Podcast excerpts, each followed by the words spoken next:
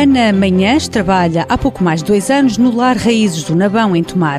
Estabilidade que chegou depois de um percurso profissional com muitos zigue-zagues. Fiz o 12 ano, depois trabalhei no ramo de supermercado, entretanto estive numa fábrica de papel, no laboratório, depois estive numa, num escritório de peças de automóveis, entretanto fiquei desempregada, voltei novamente ao ramo de supermercado, voltei a ficar desempregada. Inscreveu-se no IFP, onde frequentou um curso de geriatria que se revelou uma boa surpresa. Nunca, tanto que eu tive, quando fui para a formação, nunca pensei que me conseguisse adaptar ao ramo, porque pronto, é um ramo um bocadinho complicado, não é?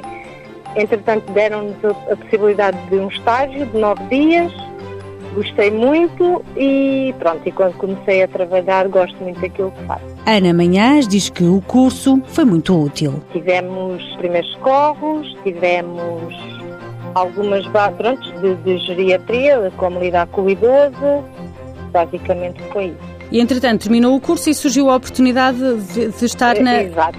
Tivemos uma formação num lar, nove dias, isto em outubro, depois, em maio, entrei para o lar. Uma experiência que está a ser muito positiva, já conseguiu um posto de trabalho melhor. O ano passado fiz férias de uma das encarregadas e este ano estou como encarregada desde janeiro.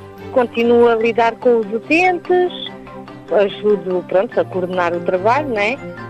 E pronto, eu lido com eles na parte da alimentação, muda de saldas. Ana Manhãs coordena uma equipa de 30 pessoas e já faz parte dos quadros do lar.